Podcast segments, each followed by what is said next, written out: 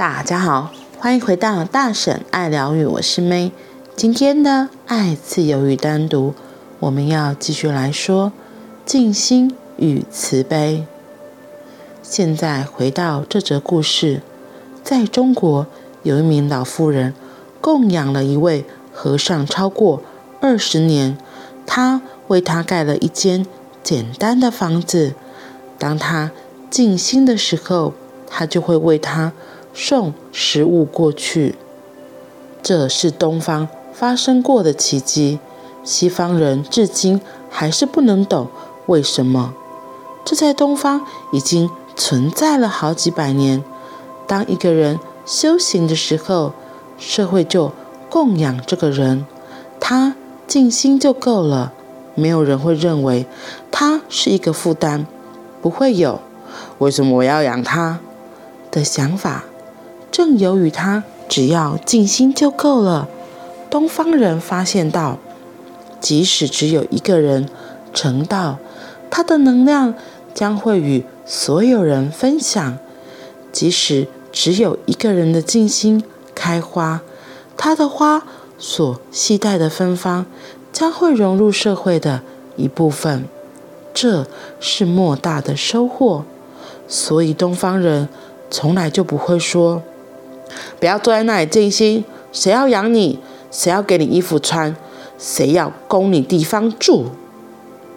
佛陀有一万名门徒跟着他去游走各处，但人们很乐于供养、照料他们，因为他们在修行。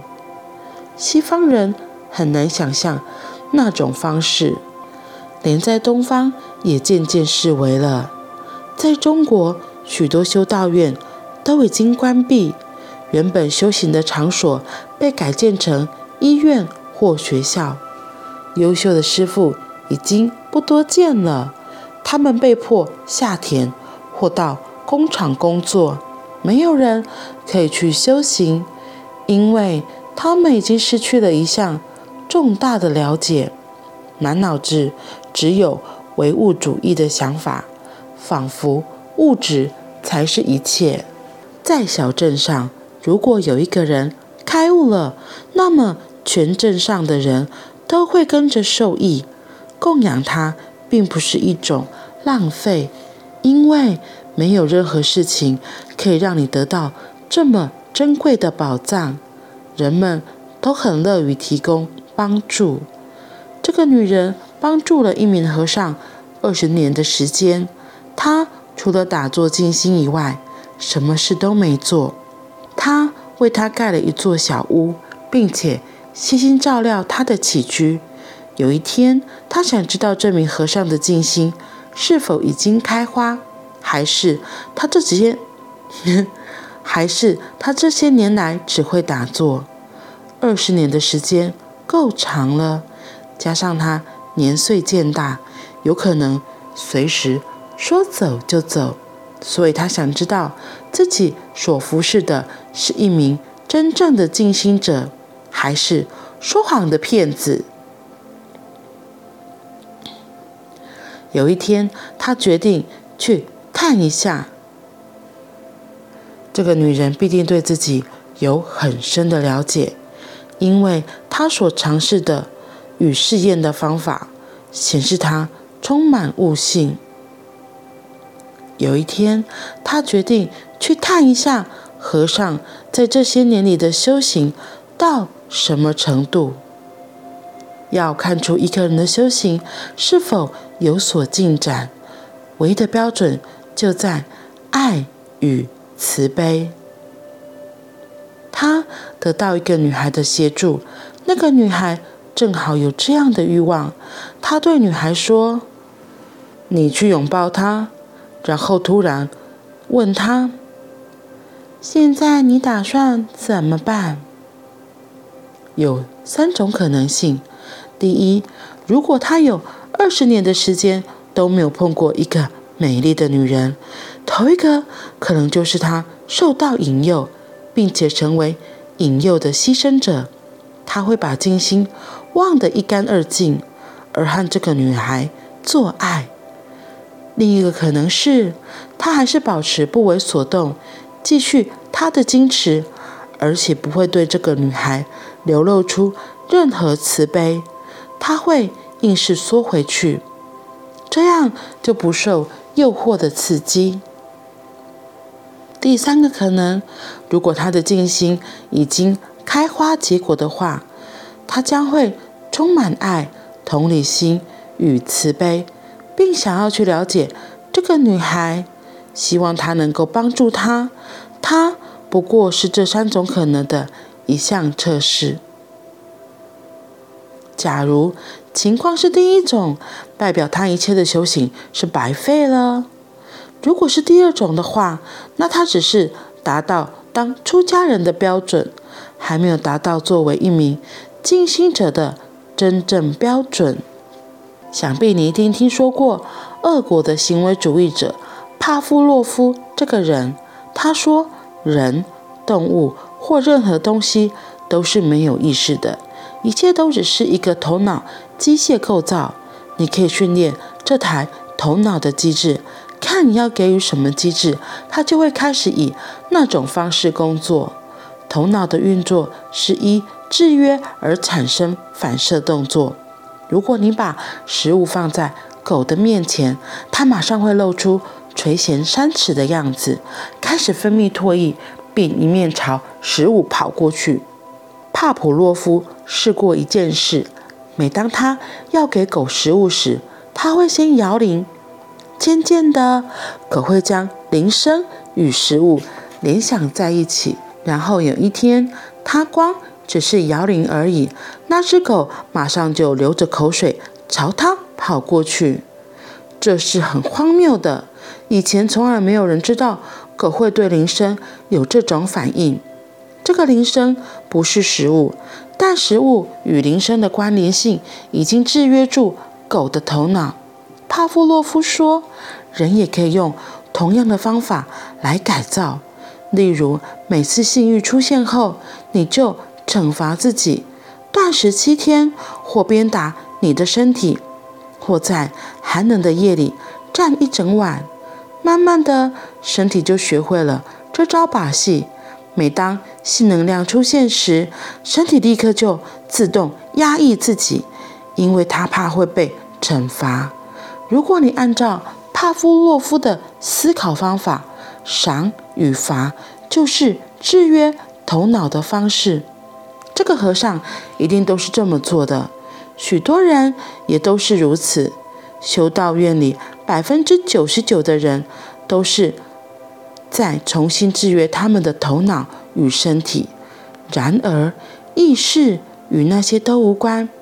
意识不是一项新的习惯，而是带着觉知去过生活，不受任何习惯的约束，不被任何机制所占据。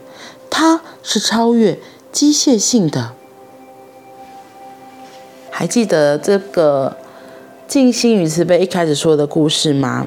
他前面有稍微提了一下，就是他有说到没，他有一个女孩，因为她。帮助一个和尚，他供养他二十年，然后所以他派出这个女孩去测试他嘛。可是那个和尚给他的回答就是让那个妇人大失所望。然后我觉得他今天用那个帕夫洛夫的这个行为主义来说明，我觉得我完全可以了解，因为我们之前在学校有学过这个理论，就是狗狗。和铃声，因为他每次要喂狗狗之前都先摇铃，以至于这个狗狗就是反射性的就知道，哦，听到铃声就准备要吃饭，就很开心耶耶耶，就开始流口水了。这是已经是被制约之后养成出来的一个习惯，所以就像我们人也是这样，我们就有一些很被训练出来的习惯，就像这狗狗一样。可是我们自己可能都不知道，就像他这里后面就用这个来说明为什么这个和尚他后来推开那个少女，对，因为他就说，因为大部分的人，可能他有性欲出来的时候，他可能就会被批评，然后被说这样是不对的，这样是不行的。你是出家人，你怎么可能会有性欲？你怎么可以有性欲？这件事情是不对。所以那些批判很多的压抑的东西一出来，就活生生把他这个人的创造性、性能量，只是硬压制下去而已。可是他真的没有吗？他还是有啊。这他已经变像个狗狗一样，变成反射性的。只要有类似的欲望一出现的时候，假如他看到美女，哇，穿得好辣，他可能还是有反应。可是他下一个动作就是被塞，不可以。然后自己心里可能生理上会有行为，就赶快把这些所谓的冲动性能量给压下去，因为这样是不对的。他也害怕被惩罚，因为。可能就有很多的舆论的压力呀、教规教条啊、那些批判啊、那些罪恶感啊，全部都会上来，所以就是，所以就让这些出家人很会有这样子自私化的反应出来。啊，我就觉得天啊，真的说的很好哎，就是这个例子就让我可以想到为什么对啊，那个少妇人那么那个供养妇人的这个人为什么那么生？哎，讲错了。供养和尚的这个妇人，她为什么这么的生气的？觉得她是没有慈悲的，因为她还是活在那个第二个阶段，她只是把她的欲望给压抑下去，她只是一个出家人，就是她只是一个出家人，她还不到所谓开悟的状态，她没有真正所谓的慈悲心，因为你还记得吗？他说：“第三种可能，如果他的静心已经开花结果的话，他就会用充满爱、同理心与慈悲，然后去想要了解这个女孩，并且希望能够帮助她。嗯，只是，其实真的要到第三种，真的不简单，因为我们很容易就是会被自己的第二种那种惯性给。”惯性的思考方式给带走了，就压抑掉了啊，而很难到所谓的第三个有慈悲，真的是很慈悲，也是有爱的。所以奥修就说：为什么我们要常常练习有觉知？因为像帕布洛夫这个实验，他就是反射嘛，反射的动作，他已经被确认到反射动作，所以他如果带着觉知的话，他可能就会听一下。有铃声的没错，那一刚开始可能还是会流口水，可是你知道吗？后来发现阿德伯崩啊，这种真笑哎，就是那个主人只是摇铃而已，可是根本就没有饭拿出来，没有要给我吃饭。所以当我被骗了一次两次之后，你就要更有警觉性，说哎，所以现在到底是只是单纯的铃声，还是真的是放饭的时间到了？就不要那么急着的去做一些惯性的反射动作，因为像我自己也是很常会有那种惯性的反射动作出来。